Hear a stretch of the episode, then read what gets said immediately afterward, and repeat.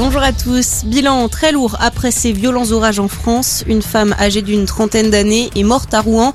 Elle a été emportée par les eaux. Elle est décédée après s'être retrouvée coincée sous une voiture. À Chambord, en Ile-de-France, 30 000 scouts ont dû être mis à l'abri.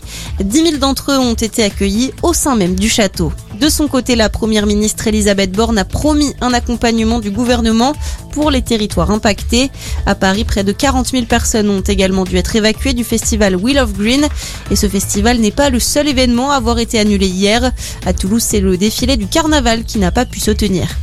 Jean-Michel Blanquer, aspergé de Chantilly, l'ancien ministre de l'Éducation, a été pris pour cible par deux enseignants hier à Montargis.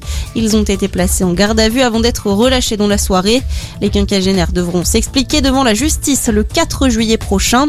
Ils encourent jusqu'à trois ans de prison pour violence en réunion n'ayant pas entraîné d'incapacité totale de travail. En Ukraine, Kiev visé par de nouveaux tirs de missiles russes. Le maire de la ville rapporte ce matin des explosions dans différents quartiers de la capitale. Sur sa page Facebook, l'état-major de l'armée ukrainienne annonce que le Kremlin prend toujours pour cible des infrastructures militaires et civiles. Hier, c'est un célèbre monastère dans l'est du pays qui a été touché. La Grèce frappée par un violent incendie. Un feu de forêt s'est déclaré hier au sud d'Athènes. Les flammes ont ravagé la végétation et atteint des zones d'habitation. Les occupants des maisons ont été évacués.